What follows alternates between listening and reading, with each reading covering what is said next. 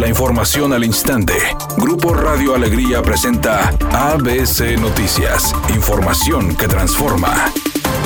La batalla que libran algunos grupos de la delincuencia por controlar la venta de drogas en Nuevo León ha provocado un incremento en delitos de alto impacto en la entidad, como los homicidios, narcomenudeo y robo de vehículos, aumento que ocurre en el marco del cambio de la administración estatal, impactando directamente en el ánimo de los regiomontanos, ya que el 66.5% dice sentirse inseguro de vivir en esta ciudad, según cifras de la última encuesta nacional de seguridad pública urbana del INEGI. Por su parte, datos de la Fiscalía General del Estado señalan que en julio pasado se registraron en la entidad 108 homicidios, 80% más que los acontecidos en el mismo mes del año pasado, mientras que en los primeros siete meses del 2021 se reportaron 602 homicidios dolosos, cantidad que se acerca a los registrados en todo el 2016 y 2017, cuando fueron 605 y 638 respectivamente. Santiago Roel, director y fundador de Semáforo Delictivo, opinó que el incremento de la violencia está directamente relacionado con el mercado negro de la venta de droga, donde grupos de la delincuencia pelean por el control de la plaza de Nuevo León. Por su parte, Ana María Esquivel, presidenta del Consejo de Seguridad de Nuevo León, reconoció que existe un malestar en la sociedad a causa del aumento de violencia, mismo que se agrava a causa del ánimo ocasionado por la pandemia, indicando que el incremento en los homicidios coincide con el escenario que anticipó hace algunas semanas el secretario de Seguridad Pública del Estado, Aldo Fassi. Según datos de las autoridades relacionados con la compra y venta en menudeo de psicotrópicos y estupefacientes en Nuevo León, la marihuana es la droga más consumida, seguida por la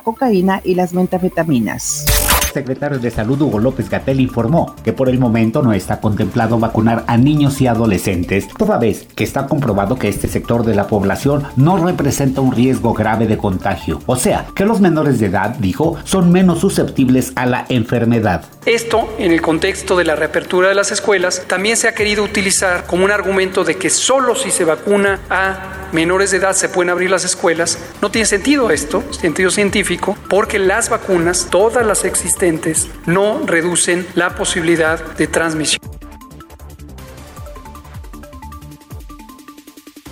Editorial ABC con Eduardo Garza. Dice Manuel de la O que una persona fue a buscarlo a su oficina, que llevaba un cuchillo, que uno de sus escoltas lo enfrentó y trató de atacarlo. Afortunadamente el agresor fue sometido y puesto a disposición de las autoridades. Así estuvieron los hechos narrados por el propio secretario de Salud. Es alarmante el grado de tensión que se vive actualmente por el COVID-19, pero llegar a la agresión o al intento de homicidio no se puede permitir.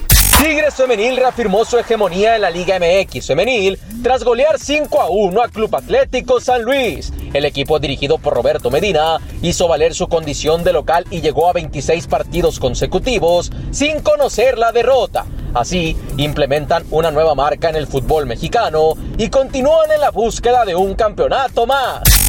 Don Vicente Fernández está progresando en cuestión de salud. Hay mucha mejoría, dijeron los médicos, e incluso dicen que ya está interactuando con su familia, que ya fue extubado y que pronto podría regresar a la casa para ahí continuar rehabilitándose donde el día de hoy una tarde de choque se presenta ya que en la avenida Venustiano Carranza, justo en el cruce con la avenida Constitución, un choque por alcance está provocando largas filas en la zona, tenga precaución. De igual forma también un choque más se está presentando en la avenida Churubusco y Jesús Garza, donde unidades de auxilio ya se encuentran en el sitio. Recuerde siempre utilizar el cinturón de seguridad y respetar los señalamientos viales. Que tenga usted una excelente tarde.